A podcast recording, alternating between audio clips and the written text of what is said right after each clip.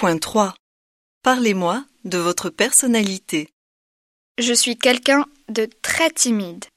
En général, je préfère rester à la maison avec quelques amis plutôt que de sortir en ville.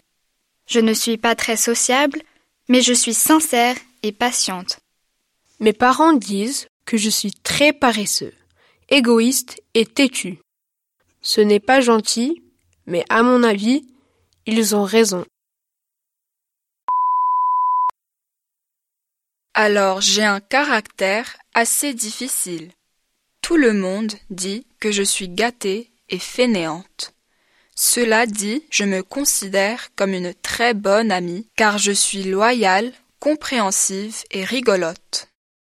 Moi, je suis assez intelligent et ambitieux. Cette année, je suis en terminale et les études sont très importantes pour moi. Je suis quelqu'un de sérieux et travailleur.